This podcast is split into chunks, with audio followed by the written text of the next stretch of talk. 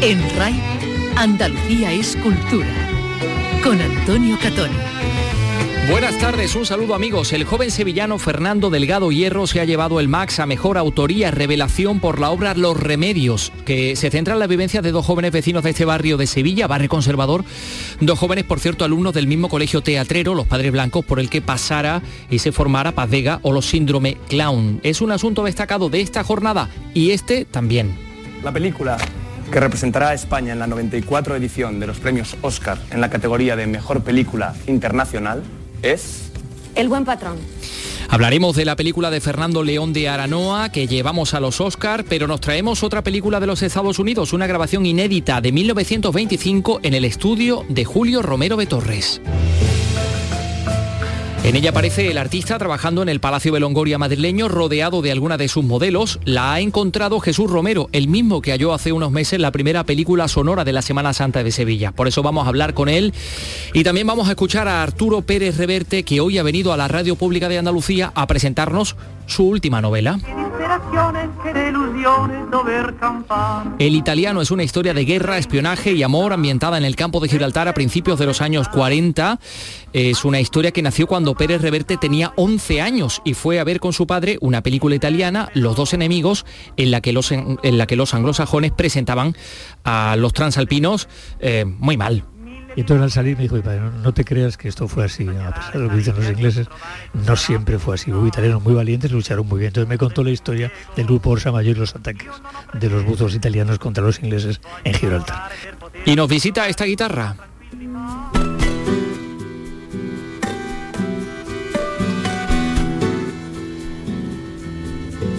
Es la del lebrijano Ricardo Moreno que actúa este viernes en Sevilla. Carlos López, buenas tardes. Buenas tardes, exactamente. Ricardo Moreno está de gira con su último disco En Vivo Mi Esencia, un trabajo grabado en la Bienal de Sevilla de 2020. Este viernes abre la programación del Festival de Guitarra de Sevilla.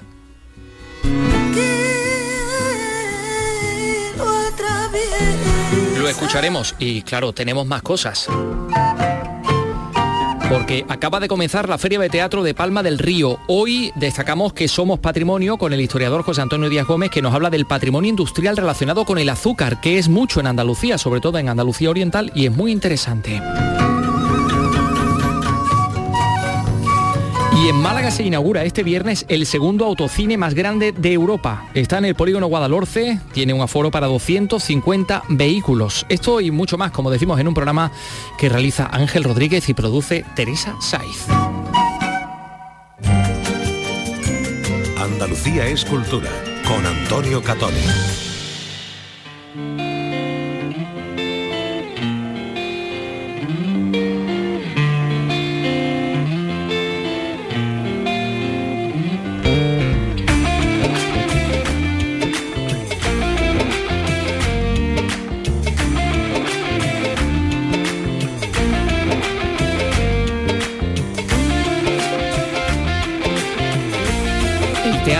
Arriaga de Bilbao acogía la pasada noche la ceremonia de entrega de los premios Max de teatro, los premios más, los premios de la escena. El bar que se tragó a todos los españoles de Alfredo Sanzol y La Mort y la Doncella con coreografía de Asun Noales han sido las triunfadoras de esta gala que, eh, de los premios que otorga la Fundación SGAE. Los dos espectáculos, uno teatral y el otro de danza, se llevaron tres galardones cada uno en una edición que eh, pues repartió mucho sus premios. Además de estos, eh, con lo bien que estábamos, Ferretería Esteban de José Troncoso y Les Tres Germanes, que es una adaptación del clásico de Chekhov, salieron del teatro con dos premios, con dos manzanitas max cada una. Pero hay aquí que un autor andaluz, el joven sevillano Fernando Delgado Hierro, se ha llevado el premio Mejor Autoría Revelación por esta obra que van a escuchar, Los Remedios. No se espera. Nuestro cochero frente a la iglesia mayor. Y el trotecito lento recorremos el paseo. Yo saludo tocando el ala de mi sombrero mejor. Y tú agitas con donaire mi los, los, Remedios, un barrio de Sevilla construido en los años 50, bueno, pues partiendo del barrio en que nacieron y se criaron dos amigos de la infancia que son Fernando Delgado Hierro, el creador del texto, y Pablo Chávez, actor se juntan para, para tratar de entenderse a base de representarse a ellos mismos y a todas las personas que marcaron su desarrollo y forjaron su identidad en este barrio eh, con el que, en fin, nunca se sintieron identificados del todo con las tradiciones de ese barrio, con la Feria de Abril, con los toros, con el catolicismo, con los señoritos andaluces, con las sevillanas. Eh, entonces ambos mantienen una lucha tremenda en su interior entre lo que quieren ser y de dónde vienen y es uno de los aspectos mejor reflejados en este texto que bueno pues está cosechando como les estamos contando muchas eh, buenas críticas. Fernando Delgado Hierro y Pablo Chávez proceden ambos dos de ese teatrero colegio de los padres blancos del barrio de los remedios, del que salieron muchas figuras de la escena en nuestro país, como los síndromes, o como Paz Vega, o como, en fin, como muchísimos, como muchísimos otros, ¿no? Y anoche en el Teatro Arriaga de Bilbao, pues el propio Fernando agradecía así el premio Mejor Autoría Revelación. También me tengo que acordar, porque esto es una autoficción de nuestra familia, aunque sea un tópico, porque, porque están ahí, eh, esto va también por los padres de Pablo, por Piti y por Manolo, por sus hermanos eh, Teresa, Arturo, José y Manolo, por mis hermanas Cristina y Aurora, por mis padres Aurora y Fernando y, por toda la gente que sale en los remedios y que para bien o para mal nos ha hecho ser quienes somos. Así que eso, muchísimas gracias y nada, a seguir que salen en los remedios, además de forma explícita. Seguro que muchos vecinos del barrio, del barrio de los remedios pueden reconocer muchas de las cosas de las que eh, se habla en, este, en, este, esta obra de, de, teatro que ha resultado premiada. Pero bueno, un premio que se ha dado y un premio que está por dar, los Oscars.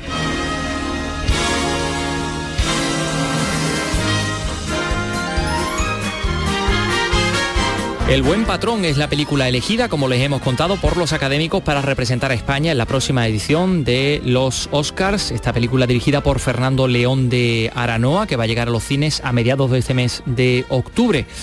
Esto nos lo cuenta Gema Vélez. Gema, ¿qué tal? Buenas tardes. Buenas tardes. Una sátira sobre las relaciones laborales dirigida por Fernando León de Aranoa y protagonizada por Javier Bardem.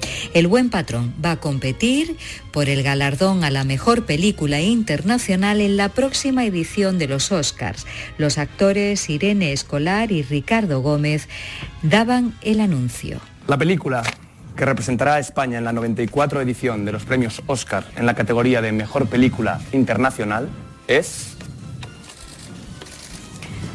El Buen Patrón. El Buen Patrón se presentó en el Festival de San Sebastián y se estrenará en la gran pantalla el próximo 15 de octubre.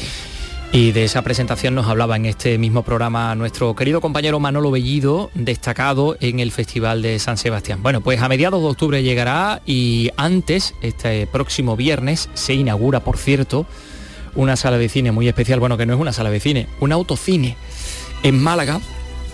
Estamos hablando del segundo autocine más grande de Europa, querido Carlos. Eh, buenas tardes de nuevo. ¿Tú has ido alguna vez a un autocine? Por supuesto que sí, cuando viví en Los Ángeles. Ajá. ¿Y cómo es la experiencia de estar en un autocine? Yo es que no he ido nunca, por eso En Los Ángeles es sucia. En Los Ángeles es sucia, pero este de Málaga, eh, del polígono Guadalhorce, eh, va a ser limpérrimo. Efectivamente. Y que digas tú lo contrario. Porque sí, mira, te digo que está en el polígono Guadalhorce, que tiene un aforo para 250 vehículos, una zona de hamacas para 250 personas, es decir, tú aparcas el coche y delante del coche pues tienes como un pequeño espacio para ti, como un Porsche. qué maravilla. Un... Sí, 250 personas que pueden estar en esa zona de hamacas. Autocine con Porsche, pero esto es lo, último. Y además, pero espérate, que te cuente que va a contar con un restaurante para cenas y comidas en fines de semana y va a ofrecer a sus clientes la posibilidad de pedir la comida y la bebida durante mm, la proyección mediante una aplicación de móvil lo que hace la tecnología. ¿eh? Tú lo que estás aquí buscando que te llamen los del autocine de Guadalhorce y que te inviten a... Que yo lo cate ahí de primera... Claro que sí. Bueno, pues mira, no seré yo, sino será nuestra compañera de Málaga, Mati Hípola, la que te dé a ti a toda la audiencia, a todos nuestros oyentes, más detalles acerca de este autocine, el segundo más grande de Europa. Adelante, Mati. Los que vayan a este autocine podrán oír el sonido de la película en su propio coche a través de una frecuencia de FM contratada por la empresa. En el caso del viernes, día del estreno, esto es lo que podrán escuchar.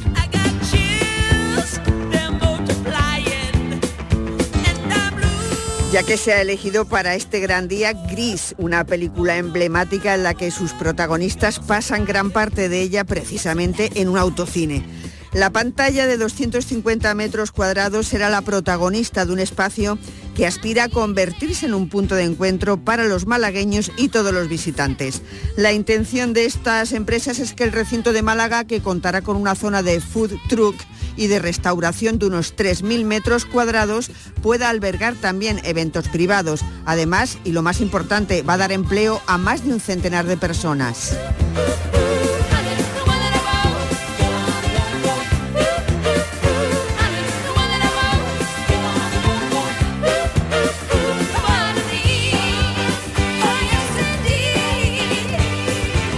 Veo yendo al autocine, querido Carlos, además vestido de Teddy Boy. Hombre, no que me pega, desde luego, con mi tipín. ¿Sí? Sí, sí, sí, sí. Bueno, pues eh, mm, larga vida al autocine del polígono Guadalhorce de Málaga. Claro que sí. Enseguida vamos a escuchar a Arturo Pérez Reverte, que ha venido a la Radio Pública de Andalucía a presentar su última novela, El Italiano, que además está ambientado en nuestra tierra, en el campo de Gibraltar. Cada vez que viene a Andalucía mm, no concebe entrevistas, ninguna, solo una. Aquí. Viene aquí a la Radio Pública de Andalucía porque su amigo Jesús es Vigorra, claro, pues le, eh, le concede estos minutillos para charlar, bueno, minutillos, que ha estado prácticamente una hora. Una hora, Nosotros sí, sí, de hemos minutillos nada, sí, extraído, sí, sí, un- en fin, hemos hecho un montaje con algunas de las cosas que ha contado. Bueno, eso va a ser enseguida. Son las 3 y 11 minutos. Andalucía es cultura con Antonio Catoni. De lunes a viernes a las 4 de la tarde tienes una cita con el flamenco. Los conciertos y festivales, los recitales, los homenajes, las citas imprescindibles de este arte genuino de nuestra tierra, la mejor selección de nuestra fonoteca. Portal Flamenco. De lunes a viernes desde las 4 de la tarde con Manuel Curao. RAI, Radio Andalucía Información. Síguenos también en Twitter. Arroba Escultura Ray. Si tu gente no me quiere, ni a ti te traga la mía, porque tú te has vuelto loco y yo estoy loca perdida. Si tú no tienes dinero y yo no tengo dos rales, ¿qué vamos a hacer sin entraña con tan grandes capitales? Válgame la soleá, ¿quién nos puede separar? Que son las cosas de la vida, son las cosas del querer. No tienen fin ni principio, ni bien como ni por qué. Año 1942 triunfaba entonces Maripaz con estas cosas del querer. Y a las llanas y yo de Puerto Real. Ay, que no tiene nada que ver, ni el color ni la estatura con. Pues precisamente en ese año, 1942, está ambientada la última novela de Arturo Pérez Reverte, El Italiano. Hablamos de una historia de guerra, de espionaje, de amor, ambientada en el campo de Gibraltar a principios de los años 40. Como decimos, Pérez Reverte vuelve de nuevo a Andalucía y ha concedido su última entrevista, su última, su única entrevista además aquí a nuestro querido compañero Jesús Vigorra en la emisora hermana, en Canal Sur Radio. Así que vamos a disfrutar de ella. Que nos piden razones del que, del cómo y del cuándo. hace una novela. Esta ya lo has contado, pero para los oyentes que no lo sepan, la, la anécdota, porque hay una historia detrás, e incluso eh, de relación con tu padre, Sí. con tu, tu, tu tu admiración por el cine. Sí, las novelas van contigo durante mucho tiempo. Una novela no aparece de pronto. saca, no, no, yo no- a lo mejor si uno es un genio pasa, pero a mí no. A mí se me van acumulando, sedimentando con los años. Entonces, bueno, pues esta novela nació pues, pues cuando tenía 11 años. Fui al cine con mi padre y bueno, a ver una película que se llama Idu Enemici, Los dos enemigos de David Niven y Alberto Sordi, una película de Hamilton muy divertida, muy buena película, en la cual los italianos quedaban patéticos, quedaban por los italianos como los anglosajones suelen presentarlos, sucios, pues, miserables, pobres, tal, hasta cuando ganan en algo están, están perdiendo. ¿no? Y entonces al salir me dijo mi padre, no, no te creas que esto fue así, a pesar de lo que dicen los ingleses, no siempre fue así. Hubo italianos muy valientes, lucharon muy bien. Entonces me contó la historia del grupo Orsa Mayor y los ataques de los buzos italianos contra los ingleses en Gibraltar. Y bueno, se me quedó en la cabeza esa historia, es una historia fascinante. Y durante muchos años pues, se cruzaba un libro, una cosa, una, una fotografía, una película, fui acumulando material. Y un día vi, hace, no hace poco, hace poco vi la novela, dije, anda, aquí una historia. La vi a ella, vi a la mujer, estaba leyendo en ese momento, releyendo la Odisea, un, un pasaje para otra cosa, y de pronto vi, cuando sale Ulises del mar, vi que la- vi mi librera que mira el mar y sale un, un buzo de caucho negro del mar y descubre al héroe, ¿no? Entonces la mirada de la mujer que, que- que interpreta y descubre al héroe me interesaba mucho. Y de pronto vi que la novela estaba ahí y dije, "Ah, este es el momento de contar el italiano. Mm. Pero debemos también, para que nos puedan seguir esos, esos eh, italianos que estaban ahí torpedeando los buques eh, británicos, y que lo hacían a través de los torpedos, los mayales, eh, que, eran torpedos donde se jugaban también la vida, esos nadadores de combate, como tú los llamas. Mm, explica un poco cómo era eso. Para... Bueno, yo, es que tuve la suerte que yo a los, 18 años hice un curso con la Marina, con la Marina Española, que es en, el, Centro de Buceo de la Armada, un buzo de, en el cual hice pues buceo nocturno y un montón de cosas. Entonces tengo la experiencia de eso. Después mi hija es arqueóloga subacuática, trabaja bajo el mar. Carlota es buzo, entonces también. Entonces, digamos que el mundo de estar bajo el mar es bastante familiar. Entonces, claro, yo entendía la dimensión de, lo, de aquello. Yo cuando leía los textos, cuando, cuando yo comprendo la, hazaña, no, porque no es ya gente valiente en una guerra, es gente que sale de noche, que cruzaban la bahía, el frío, la oscuridad, la esfera negra de, orientando de noche en el mar. Y al final te esperaba, tenías que cortar las obstrucciones, meterte dentro y te esperaba la guerra y la muerte, ¿no? Y seguían yendo, iban y morían y iban otra vez, ¿no? Entonces, bueno, es, una, es, un, es un tan, tan impresionante, tan, tan estremecedor. Además, tuve la suerte de que pude acceder a los documentos al regreso. Los, supervivientes escribían sus experiencias para que los compañeros aprendieran de los errores y de las desgracias. Y accedían a los, textos que contaban ellos. Entonces, es estremecedor, es impresionante. Entonces, bueno, el, el, valor, ¿no? el coraje, la, decisión, el valor sereno, el patriotismo y, un montón de la, la camaradería, la lealtad. ¿no? Entonces, bueno, todo eso, todo eso decidí que iba iba a ser el entramado de la, de la historia. Aquí hablas de, bueno, fueron los que perdieron la guerra, porque son los italianos que están mm. aliados con Alemania, con los nazis, pero que eso mm, queda completamente en un segundo plato. Eh, pero ese era un punto, un punto divertido. Me apetecía también, hay un punto un poco de provocación, ¿no? Es decir, provocación en ti, porque si tú no provocas nunca. Yo, que soy un tierno corderillo. No, es un, no, es que eh, en, este mundo tan maniqueo, en el que ahora últimamente nos, todos nos lo venden como blanco o negro, estás conmigo, estás contra mí. El, el amigo tiene todas las virtudes y el enemigo no tiene ninguna virtud. Y eso me molesta mucho, me irrita porque además es, me parece que es lo más perverso que puede pasar en, el mundo actual, ¿no? porque además eso hace que la gente se vuelva mala. Bueno, entonces mm, en esta novela yo quería mm, utilizar, poner a los héroes, los héroes son fascistas, no fascistas ideológicos, pertenecen a un país que es fascista. Son, digamos, los malos, los de los malos, ¿no? Pero demostrar que hay héroes en todas partes, ¿no? Que uno puede ser malo, eh, ser, puede ser fascista, puede ser eh, nazi, puede ser comunista, puede ser lo que sea, y también puede ser heroico. O sea, no tiene nada que ver. Yo, y eso no es teoría. Yo he visto héroes. Cuando trabajaba como reportero estuve junto a gente a la que vi por la mañana ser heroica y por la tarde ser miserable, o al revés, ¿no? El héroe además es héroe cinco minutos o diez, o, un rato, o un día, o un, mes o un año, ¿no? No toda la vida. El héroe es muy complejo. Entonces, esta visión maniquea del héroe que nos están colocando ahora, el héroe es el que está a este lado y el malo es el que está al otro, la vida es mucho más ambigua y mucho más compleja. Entonces, decidí que esta novela tuviese esa ambigüedad, que mis héroes se movieran en, esa zona ambigua gris entre el bien y el mal, entre el fascismo y la democracia, entre un montón de cosas. Y bueno, y eso le da un toque realista, claro. Y uno de los personajes secundarios, pero muy importante, el doctor Zocas, eh, ah, dice, siempre hay valientes en todas partes, es cuestión de motivaciones. Y en otro momento se dice, eh, no sé en este momento quién está el que lo dice, dice uno, un buen hombre, como le digo, uno de tantos que ha nacido héroe y no lo sabe. Es que la mayoría, de los, héroes no lo saben. El héroe no va por ahí diciendo soy un héroe, eso, eso, eso normalmente no lo es. No. El héroe es el tipo que está tú lo tomándose un café, que es un tipo o una mujer, ¿no? Una señora ahí con su carrito de su nieto, tal, que de pronto en un momento de su vida, por circunstancias determinadas, hay algo en su interior que sale a flora y la hace ser héroe, héroe o heroína, ¿no?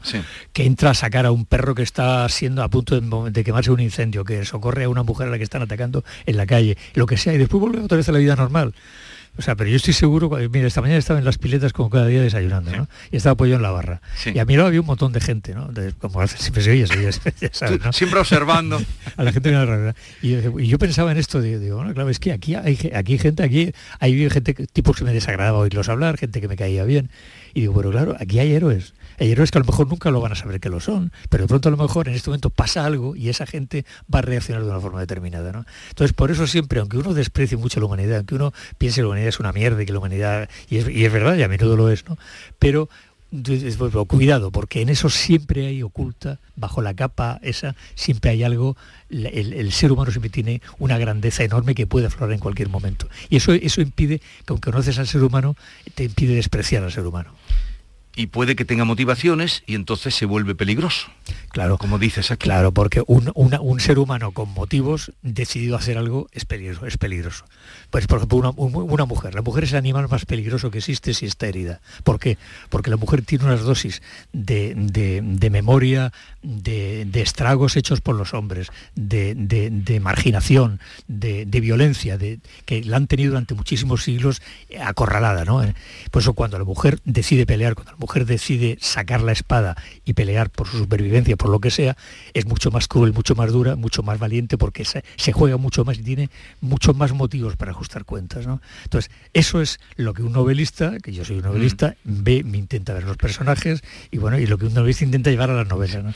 Mi, mi mujer de la novela está, está digamos, está mm, apoyada, basada en ese tipo de mujer que es la que a mí realmente me interesa. Esa mujer se llama Elena. Arbues, tiene una mm, librería, eh, Circe, y en relación con lo que tú estás contando, hay un momento que ella va, a- en fin, va a echar una mano, porque se enamora de, de este Teseo, va a echar una mano a, a esa gente y le dice, cuando se asombran ante ella, le dicen, eh, más o menos, vaya mujer, serías, como hombre serías muy peligrosa o muy peligroso. Y ella contesta, ¿qué dice ella? Como hombre sería todavía más- mucho No, más como peligroso. mujer- Como mujer soy todavía mucho más peligroso, algo así, ¿no? Dice, dice, como mujer, como hombre no sería ni la mitad de peligrosa, que puedo peligrosa ser que como puedo mujer. ser como mujer. Y es verdad, y es verdad. Cualquiera que haya tenido una mujer como adversario en cualquier orden de la vida, en el trabajo, en la vida, en, las- en lo sentimental, sabe de qué estamos hablando, ¿no? O sea, los hombres siempre estamos perdidos. No, es que el hombre es distinto. El- el- el- ¿Sabes qué pasa? El hombre está acostumbrado a pelear en grupo.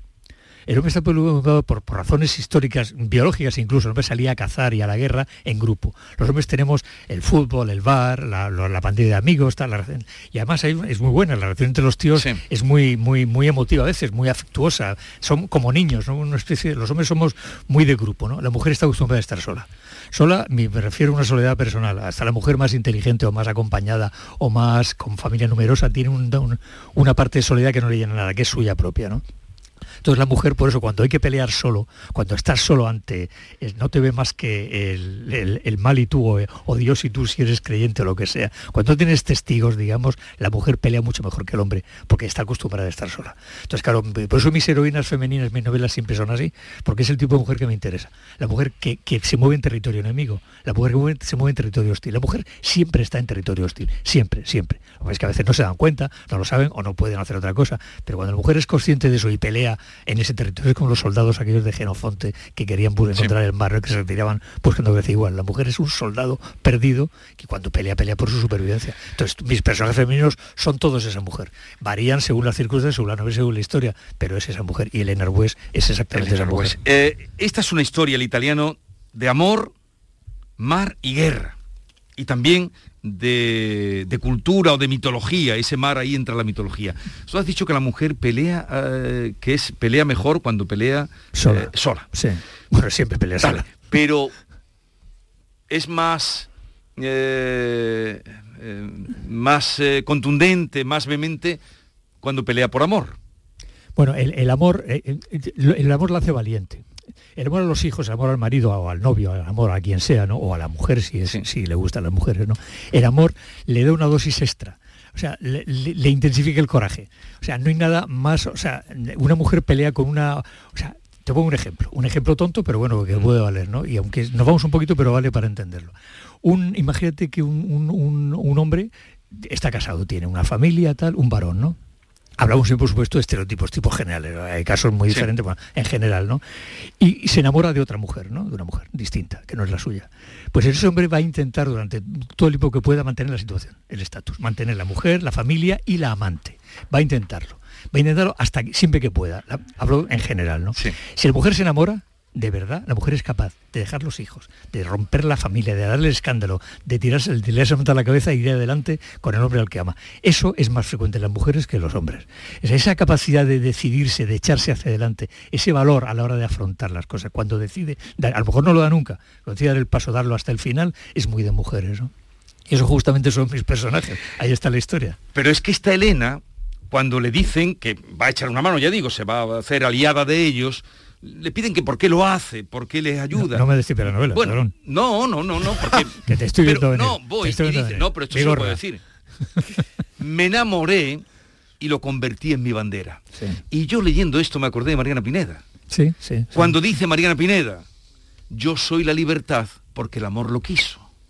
Luego entonces, cuando la mujer se echa para adelante o cuando da el paso o cuando hace... Si lo hace por amor es todavía mucho más Ya no hay quien pueda. Ya no hay quien la pare. Ya no hay quien la pare. Vamos a leer un, fragmento de cuando se encuentra, porque eh, Elena, yo creo que aquí todos los lectores se van a enamorar de Elena y las mujeres se van a enamorar de Teseo. Esa era mi intención. Yo por la parte que me toca te diré que estoy enamorado de Pero cuando se encuentran que hay ese, ella es librera, entonces aparece mucho la mitología. Un fragmento de cuando se encuentran que es un poco, hay una referencia a Ulises con cuando sale del mar con Nausicas. Lo ha visto de nuevo esta mañana en Algeciras, cuando tan lejos lo consideraba ya de su espacio y de su vida, pero al que recuerda con intensidad es al otro, o al mismo hombre cuando parecía otro el desconocido que hace dos meses estaba tumbado en la alfombra sucia de arena de su casa, mirándola inquieto, el cuchillo precavidamente al alcance de la mano. Al extraño Ulises salido del mar, vestido de caucho negro, sangrando por la nariz y los oídos, cuerpo duro y musculoso, pelo mojado, perfil masculino clásico bien cortado, sobre el que encajaría con naturalidad el bronce de un antiguo yelmo griego. También recuerda los ojos verdosos e intensos que la estudiaron suspicaces y luego agradecidos, y la última mirada que le dirigió cuando dos hombres, a los que ella no había visto nunca, vinieron en su busca en un automóvil, ayudándolo a ponerse en pie con una manta sobre los hombros.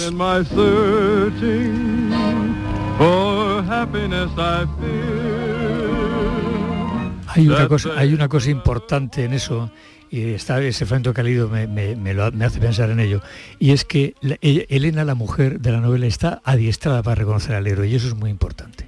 Ella ha leído, ha leído, tiene libros en la memoria, ha leído a los clásicos, ha leído a Homero, ha leído a Virgilio, entonces ella está preparada para cuando el héroe aparece reconocerlo, ella proyecta en él sus lecturas. Si Elena no hubiera sido lectora, posiblemente el héroe no habría, pasado por delante, un hombre guapo, tal, ya estaba. Pero como es lectora, ve en él algo más que un hombre guapo, un hombre vencido. Ve al héroe que sale del mar, ve a Ulises, ve al héroe mediterráneo, ve el mito.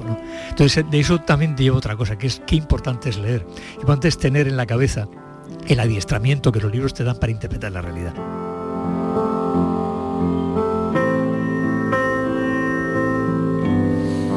Arturo Pérez Reverte, que ha estado en la Radio Pública de Andalucía presentando El Italiano. Enseguida le vamos a hablar de una película de Julio Romero de Torres, una película inédita en la que aparece el maestro cordobés en su estudio de Madrid.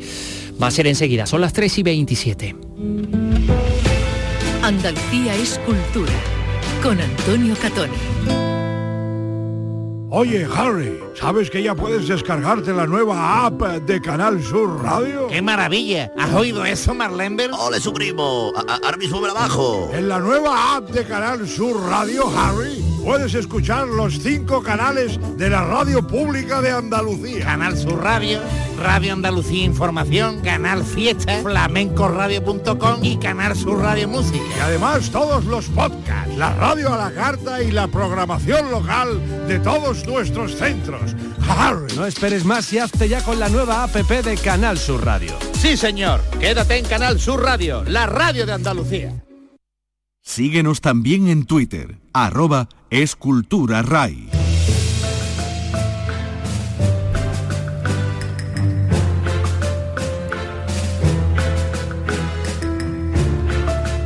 Ha aparecido un documental del año 1925, estaba olvidado en, Estados Unidos, en una universidad americana, forma parte del archivo de la Fox y ahí aparecen imágenes inéditas de Julio Romero de Torres trabajando en su estudio madrileño con algunas de las eh, modelos de las que fueron modelos en su día. Incluso aparecen algunos de los cuadros que, pintó. Esta película la ha encontrado Jesús Romero, quien ya fuera noticia por eh, hallar en ese mismo archivo de la Fox aquella primera película sonora de la Semana Santa de Sevilla.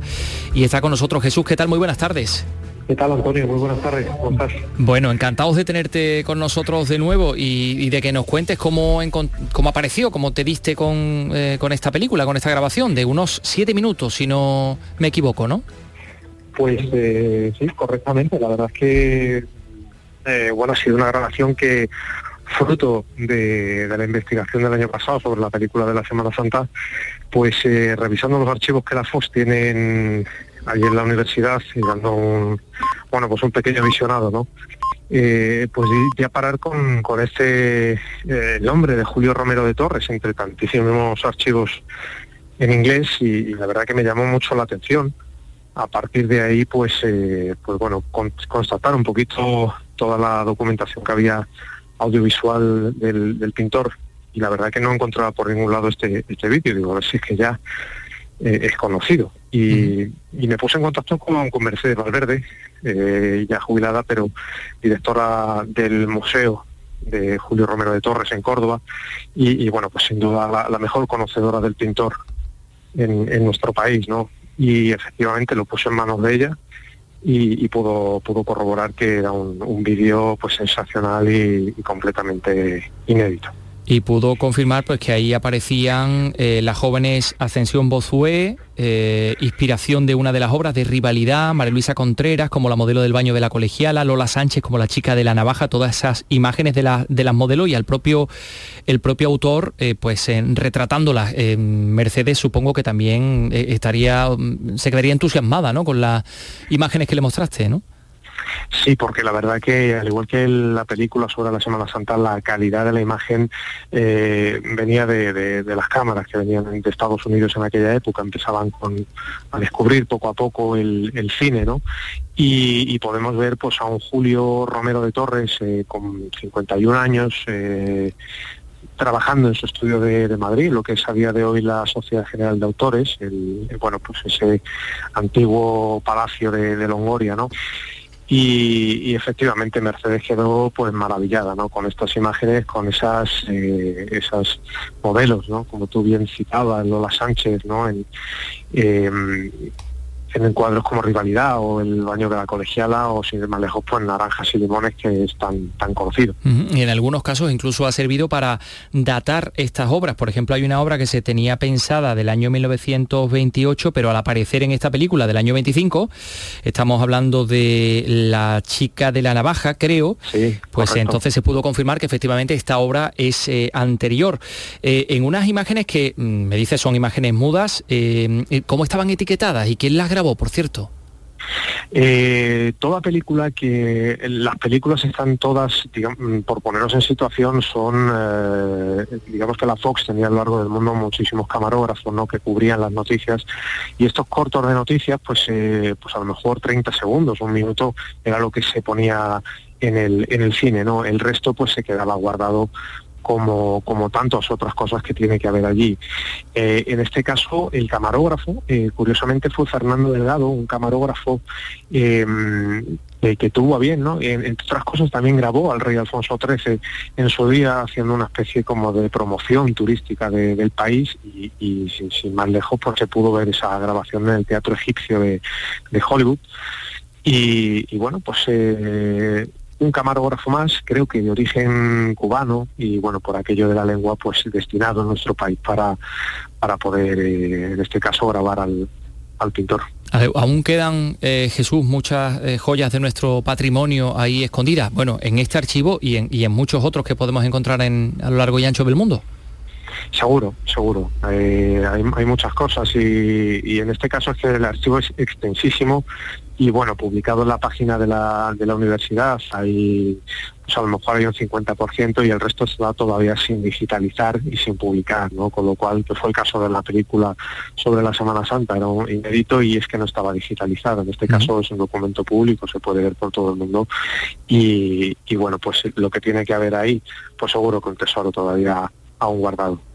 Em, no sé si os planteáis trasladaros hasta la Universidad de eh, Carolina del Sur, creo, ¿no? Que es, ¿no? Para, poder echar un vistazo ahí, porque en fin, ya habéis establecido unos, lazos de unión incluso con la, con la dirección de la universidad, ¿no?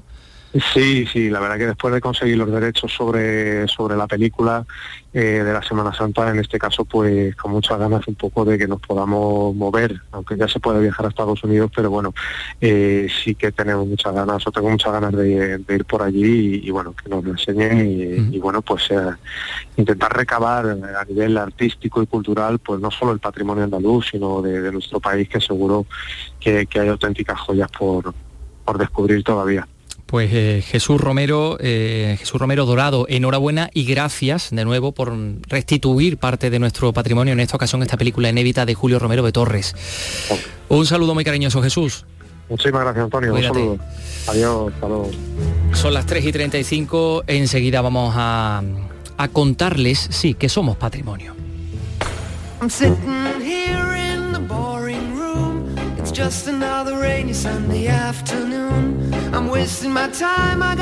Estamos a martes y nuestro querido José Antonio Díaz Gómez, historiador, amante del patrimonio, nos cuenta cosas. Bueno, José Antonio, ¿qué tal? Muy buenas tardes. ¿Hoy con qué Muy- vamos?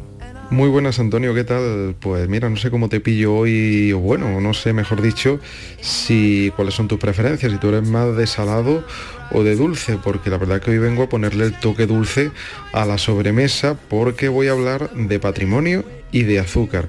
Así que espero que no tengas problemas de azúcar, porque vamos a abrir un capítulo bastante interesante sobre el patrimonio industrial de Andalucía. Bueno, nada, problema ninguno. Hombre, yo depende de lo salado y depende de lo dulce, ¿no? Pero eh, como ya sabía yo que iba de azúcar la cosa, pues por eso te he puesto a Celia Cruz.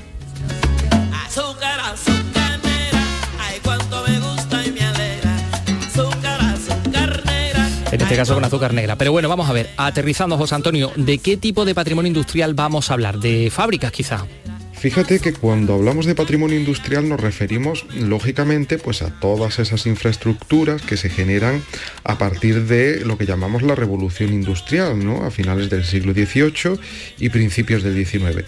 Pero claro, industria ha habido siempre, ¿no? Porque al fin y al cabo, ¿qué es la industria? Pues el proceso de transformación de materias primas en productos elaborados utilizando fuentes de energía y máquinas eh, más complejas. Y eso, como te digo, no es algo nuevo, ni es algo de la edad contemporánea, aunque lógicamente es la gran característica de la contemporaneidad, pero ya en el pasado hubo industrias, pocas, pero las hubo. Y concretamente, si nos remontamos al siglo XVI, nos encontramos que uno de los sectores protoindustriales, ¿no? Por llamarlos de una forma más precisa. Pues uno de los sectores protoindustriales por excelencia en nuestra región era el del azúcar, que además en Andalucía, sobre todo en las provincias orientales, tuvo un impacto económico muy importante ya en estos periodos eh, tan tempranos. Bien, bien, bien. Bueno, pues claro, eh, un impacto importante, eh, pero bueno, entonces no estamos hablando exclusivamente de factorías porque el azúcar tiene muchos siglos, al menos aquí en España, bueno, fueron los árabes los que trajeron la caña de azúcar hace más de mil años, ¿no?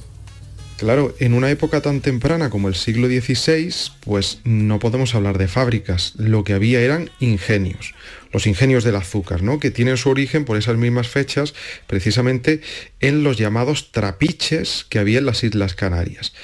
El ingenio en sí pues era una estructura de alambiques y de recipientes mediante la cual pues bueno se lograba transformar el jugo de la remolacha o de la caña de azúcar, depende de lo que se usase, tanto pues en azúcar como en licor. Esto era el ingenio del azúcar, ¿no? Y por extensión, pues las explotaciones azucareras de remolachas y de cañas recibían también el nombre de, de ingenio. Esta denominación, porque la de trapiche tuvo poco, nos ha llegado más precisamente por estas composiciones de artimañas tan complejas, lo que ha perdurado, a nuestros días no es el uso de trapiche para denominar a estas infraestructuras, sino más bien el trapicheo, ¿no? El estar haciendo algo eh, lioso, ¿no? Eh, estar de trapicheos.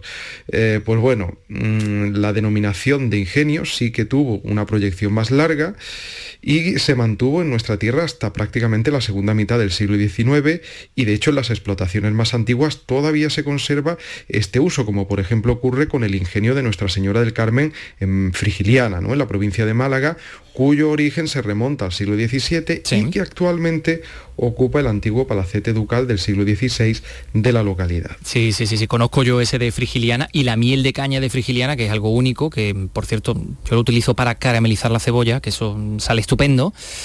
Bueno, y José Antonio, luego no nos podemos olvidar del, del ron pálido también, que es una institución en Motril, en toda Granada, pero, pero en fin, seguimos. Hay un momento entonces en que llega la revolución industrial y se pasa del ingenio a la fábrica, ¿no?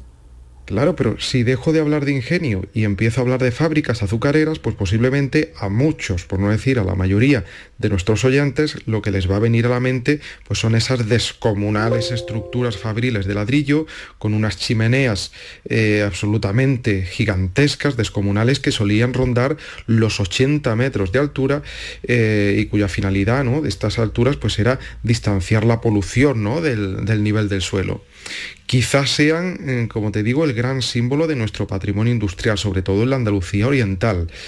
Una de las mayores concentraciones, fíjate, se dio en la provincia de Granada, ¿no? donde pues, bueno, se llegaron a fundar hasta 33 fábricas de este tipo, combinando en ellas tanto lo que era la explotación de la caña, que se daba sobre todo en la costa tropical, en Motril, Salobreña, Muñeca, etcétera, como también pues, se llegó a explotar el cultivo de la remolacha, ¿no? sobre todo en el interior, en la zona de pues, bueno, los aledaños eh, de la propia capital granadina y en el extremo norte en Guadix.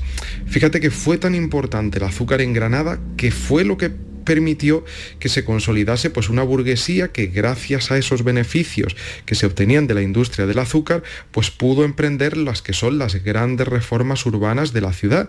De hecho, una de las arterias principales que se abre en este momento y que todavía es una de las grandes arterias del centro de Granada, la Gran Vía de Colón, se llamó originalmente Gran Vía del Azúcar por este motivo, ¿no? por estos orígenes que tiene tan vinculados eh, pues a la industria azucarera y a la burguesía que explotaba y que se beneficiaba de la industria del azúcar.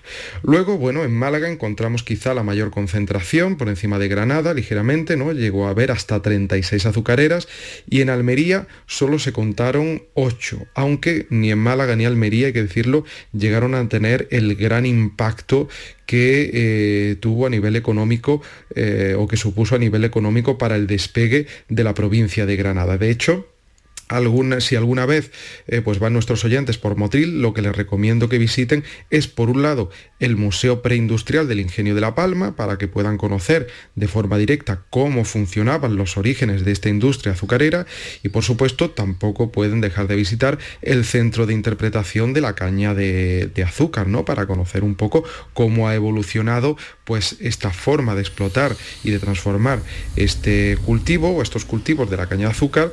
Eh, en azúcar y en licores de forma contemporánea, ¿no? Ya con los usos eh, de la propia revolución industrial. Bueno, pues tiene que ser muy interesante, eh, así que cuando vaya me apunto la visita, o sea que la Gran Vía de Granada era la Gran Vía del azúcar. Bueno, ya sabemos que la familia de Federico García Lorca provenía de ese mundo, ¿no? Que hicieron fortuna con la, con la remolacha, con el azúcar. Es decir, que se invirtió mucho, mucho dinero en este sector, ¿no, José Antonio?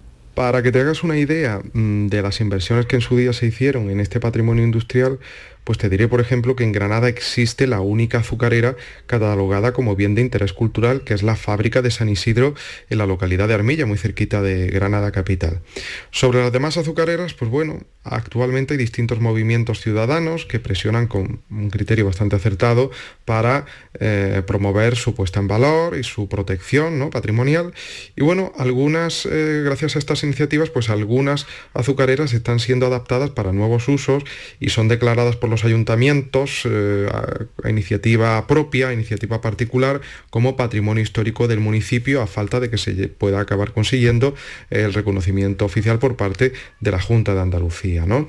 Y esto, por ejemplo, estos reconocimientos municipales, locales, eh, para proteger estas eh, antiguas fábricas, tras décadas ¿no? de abandono que han padecido, pues es lo que está permitiendo que se recuperen en enclaves fundamentales para la industria, como es la costa tropical o ya en el norte ¿no? de la provincia de Granada, pues hay que destacar también la rehabilitación de la azucarera de Guadix, o muy cercano, un pueblo muy cercano, también la de Benalúa de Guadix, ¿no? la azucarera de Nuestra Señora del Carmen, que eh, una parte de todo el recinto pues está ocupada actualmente por el ayuntamiento y bueno, como dato anecdótico, pues te cuento que aquí trabajó toda su vida eh, mi abuelo materno, que a sus 95 años pues es memoria viva de ese patrimonio y de los procesos de elaboración del azúcar, de que, los que es capaz de estar hablándote durante horas, ¿no? Y a mi abuelo, que por cierto, a mi abuelo Ángel, al que le mando un abrazo enorme desde aquí, que hace ya eh, bastantes semanas que no, que no lo veo. Y por lo demás, Antonio, pues para terminar, yo creo que ya solo queda lanzarte la gran pregunta A ver. que se deriva de todo esto. ¿Azúcar moreno o azúcar blanquillo? Hombre, Por favor, yo, azúcar moreno, claro que sí.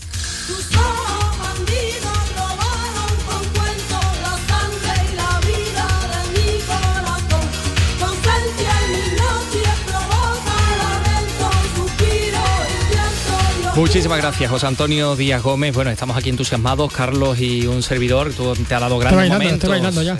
eh, Azúcar Moreno. Pero nosotros vamos con otra, con otra música, la de Ricardo Moreno. Que es otro moreno, ¿no? El guitarrista lebrijano, descubierto y apadrinado por Gerardo Núñez, que este viernes actúa en Sevilla dentro del Festival de la Guitarra, que se va a celebrar del 8 al 23 de octubre en la capital hispalense, Carlos. Efectivamente, Ricardo Moreno está de gira con su último disco, En Vivo Mi Esencia, un trabajo grabado en la Bienal de Sevilla en 2020 y con él he tenido oportunidad de hablar. Lo escuchamos. Estamos escuchando nada más y nada menos que la guitarra de Ricardo Moreno, que hoy nos presenta su último disco y su gira, la gira de Mi Esencia en directo. Hola, buenas tardes, Ricardo.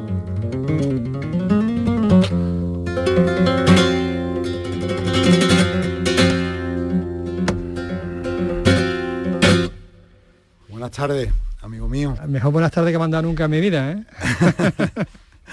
Bueno, bueno, me alegro. Me alegro. Bueno, Que abres, este disco, mi en vivo, mi, mi esencia, con Suite de Morón, Acai del, Acai del siglo XXI, la que sobrevuela, ¿no? Desde lejos, Diego del Castor hasta la perla de Cádiz. ¿Es un homenaje? Sí, eh, básicamente es una suite donde trato de recoger las melodías por bulería que hay en el Bajo Guadalquivir, en lo que es el Bajo Guadalquivir y los puertos. Morón se queda un poquito para allá, pero lo metemos también porque ahí tenemos una insignia del toque gitano que eso no se puede dejar pasar. Eh, claro, tenemos, estamos hablando del mejor purga de la historia en la guitarra flamenca y de uno de los guitarristas con más melodía, ¿no? Dentro de, de la guitarra. Y entonces me parecía, mm, cuando hice de Lebrija Eres, digo, a mí esto se me ha quedado corto.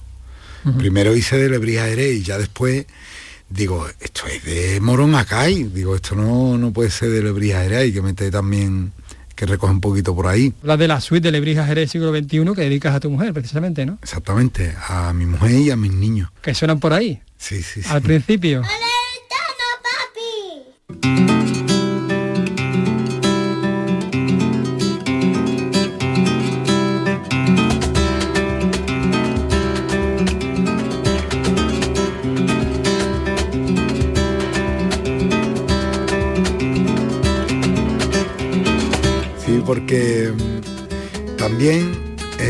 Que las crianzas nuestras en las casas cantadoras se basan mucho en jugar con las melodías por bulería.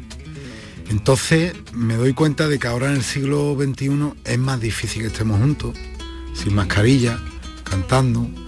Y, digo, tengo que hacer algo para que mis hijos lo escuchen. Y me salió la jugada. Los niños les encantó la suite Eres y entonces se levantaban todos los días de la pandemia con el Eres puesto hasta que nos acostábamos. Se convirtió en una tortura. Yo, yo decía, Várgame Dios, ya no sé ni en qué día estoy, ya no sé si es martes, miércoles, parecía las películas hechas de ciencia ficción que todos los días es el mismo. El día de la marmota. pues eso, con la suite Lebría Eres. Qué cansino, es que los chiquillos no se, no se hartan nunca. ¿eh? Hablamos de Lebrija tanto y del Bajo de Guadalquivir porque tú eres de Lebrija, un pueblo de tradición alfarera. ¿El flamenco es el barro con que modelas tu arte? Bueno, el flamenco, digamos que es una forma de vida, una forma de vida con la que, en la que yo he nacido, una filosofía, igual que los sufíes tienen una filosofía, la los cabalistas tienen una filosofía, los cristianos tienen otra filosofía, los flamencos somos una filosofía de vida, siempre moldeable y siempre mm, buscando a Dios y siempre buscando la verdad y siempre tratando de estar lo más puro posible en el tiempo que te toque. Sin embargo, tú has sido criticado precisamente porque buscas tu propio camino y no te importa explorar, ¿no? Porque el flamenco como el barro está vivo. Pero esos son niños pequeños los que me critican, porque en realidad ellos no pueden ver lo que estoy haciendo porque no tienen la capacidad. En realidad yo, yo soy puro y soy un, un gran purista. paso las horas escuchando a Chocolate, a Manuel Torres, a Tomás Pavón, me sé los cantes, conozco las fórmulas y claro, cuando tú a un niño pequeño le das un queso un poco más fuerte de la cuenta, pues le- en el paladar a lo mejor pues le, No lo le aprecia. sabe raro, ¿sabes? Entonces, pues ese es el lío. Estamos diciendo que estás de gira por toda España, en realidad, con tu último disco, con En Vivo a mi Esencia, como hemos dicho. Un trabajo que grabaste en la Bienal de Sevilla. ¿Cuánto hay de Lebrija, cuánto hay de Sevilla en este disco? Pues todo, todo, porque Sevilla es la tierra donde yo me crío, donde yo nazco, eh, Lebrija, eh, parte de Sevilla, eh, Lebrija es mi tierra, es mi pueblo, es mi día a día. Yo vivo en Lebrija cada día, hago muchas cosas en pos de mi pueblo, siempre estamos tratando de organizar de una forma o de otra, en pos de unas veces de refugiados sirios, otras veces de la guitarra, otras veces del flamenco, otras veces del arte en general, de la cultura, del vino, del pan. Para mí Lebrija es como el terrenito pequeño de este mundo que yo quiero cuidar, ¿no? Y que tengo la responsabilidad de ir regándolo cada día, ¿no? Y de regarlo todo lo posible. Bonito eso que has dicho. Eres, he dicho que eres guitarrista, pero no solo eso, también eres arreglista, eres compositor, eres productor musical. ¿Tú con qué te quedas? Yo me quedo con, yo te digo como el chiste de las mujeres, te digo sí, sí, sí. Te digo sí, sí, Con sí, sí. todo, con todo. Te digo claro, claro. Bueno, este es un trabajo en directo, en el que se disfruta, supongo yo, de forma diferente, ¿no? Al ser en directo. La verdad que tenía muchas ganas de, de grabar en directo porque nace una frescura que se da a la hora de, de interactuar con los músicos. Y eso cuando grabas en, en Pro Tool, pues es una ventaja que perdemos, aunque ganamos otras cosas, pero esta la perdemos. Y entonces, de repente, pues como siempre pido algo y, y lo hago doblemente. Lo, lo hice con mi esencia y después en vivo.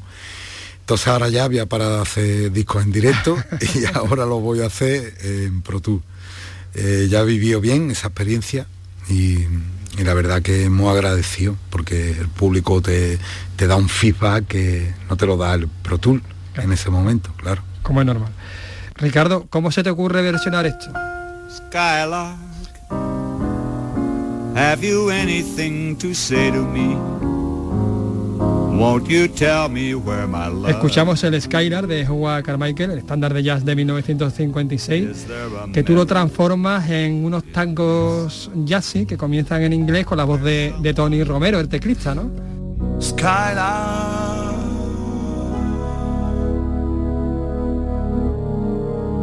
have you anything to say to me? Won't you tell me where my love can be?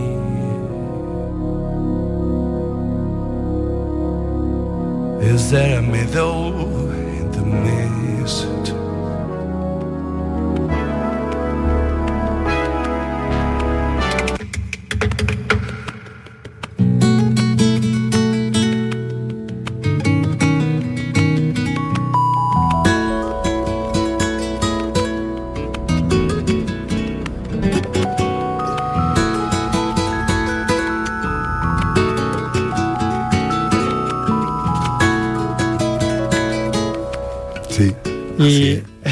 Cómo, cómo se come esto?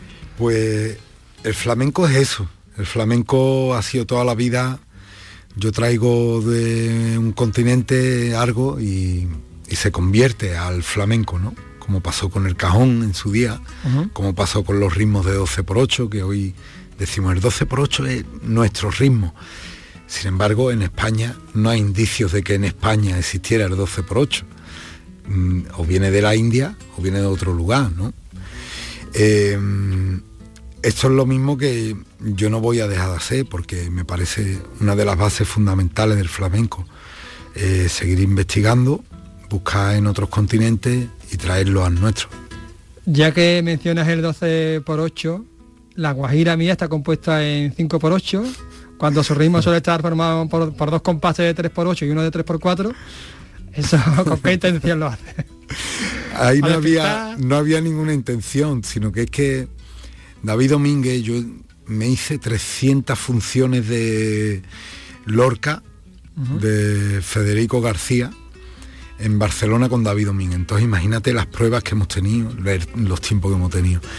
Yo venía componiendo Guajira y él se pone a tocar en 5x8 en la prueba y yo me pongo a meter la Guajira ahí.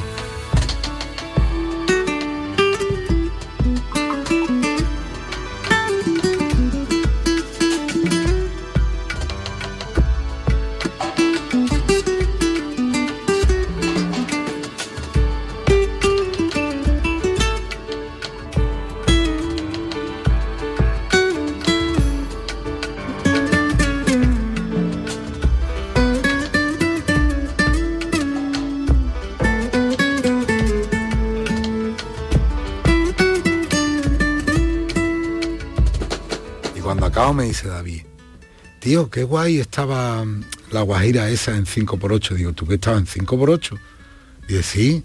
Digo, hostia, tío, yo no me había dado cuenta. Digo, digo, coño, digo, pues eso lo vamos a aprovechar. Y entonces me puse ahí a componer cuando vi que funcionaba el melisma de la Sí. guajira Sí que y, no, y no pegaba ningún sarto extraño de... Sí, yo es que no pienso en los ritmos. Mm, Recuerdo que Santi Cañada me lo recordaba hace poco con Concha Buica. Me decía, recuerdo cuando te dije, esto está en 7 por 8 Y yo le decía, digo, no me hable de, de número que yo me, me pierdo, como me pongo a contar. Entonces me subo en los ritmos y entiendo que hay un 1, se me hace la repetición del compás y para mí ese ya es el flow del, del Del tempo, tema, ¿no? sí, sí, sí. y me agarro ahí, entonces no pienso, no tengo el prejuicio de, ostras, esto está en 5x8, ¿no? Como voy a tocar en Guajira en 5x8, sino que directamente lo, lo hice, ¿no? Eh, hemos hablado de, de versiones que te atreviste a versionar el Skylar, pero bueno, no solo eso, también tienes una versión por ahí de la noción número uno que es maravillosa. Mm, ¿Te gusta también ese juego, no? A ti me gusta mucho, me gusta mucho porque mm, quizás de los primeros compositores contemporáneos, de mm, eh, básicamente empieza a descubrir unas sonoridades que me parecen muy apetecibles y, y dignas de explorar.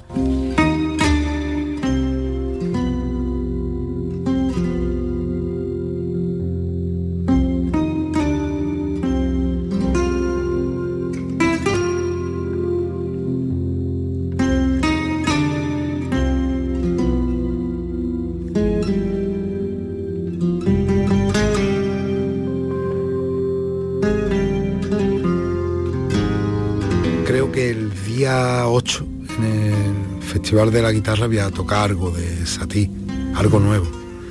Eh, ¿Algo que nuevo? Estoy, sí, que estoy ahí arreglando a través de Ruth Pérez, un grandísimo productor de toda la vida, y me lo propuso hace unos días y ahí ando, arreo de esa versión. Puede ser que toque algo más nuevo de este hombre. Bueno, pues recuérdalo la fecha de, de los conciertos, estamos hablando de conciertos por toda España, comienzas en Sevilla ahora de nuevo, por cierto, con todo lo, con todo el aforo ya, ya no hay restricciones de aforo. Ah, el día 8 ya no hay restricciones de aforo, aquí en Andalucía no. O sea que estupendamente. Ah, qué bien, me alegro, me alegro mucho. Me alegra mucho saber que, que ya es posible que estén los teatros llenos. Eh, el día 8 voy a estar en la sala Turina a las 8 de la tarde, que comparto el recital con Rafael Cabeza, Sí. grandísimo guitarrista. El día mm, 15 toco en Aranjuez, en el Teatro Carlos III, si no me equivoco, con Guitarra de los Ríos, con Jerónimo Maya, grandísimo guitarrista. El día 16 en la casa de Paco de Lucía, en Toledo, también con Guitarra de los Ríos. Y el día 17 en Madrid, en el Teatro Cofidí Real Alcázar, con la Guitarra de los Ríos. Y después nos vamos a Canarias, Festival de la Guitarra, el día creo que 18 de noviembre. Y el 19 de noviembre estaré en el Teatro Juan Bernabé, en mi tierra, en Lebrija. Y el 27 de noviembre en el Boldán de Barcelona. Te lo sabes de memoria, ¿eh? no está leyendo Sí, ninguna sí. fecha, ¿eh? me, me- me estoy quedando alucinado. No, yo, también me quedo alucinado porque yo no me suelo acordar. Pero me he acordado ahora, hoy estoy lúcido. como siempre, lúcido como siempre. Bueno, pues muchísimas gracias por atendernos, Ricardo Moreno. Y yo te pediría que nos despidiéramos con lo que tú quieras. Ya me vas a enrear, ¿no? Ya te voy a enrear.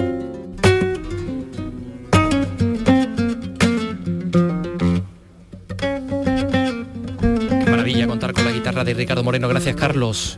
Mañana a las 3 volvemos. Adiós.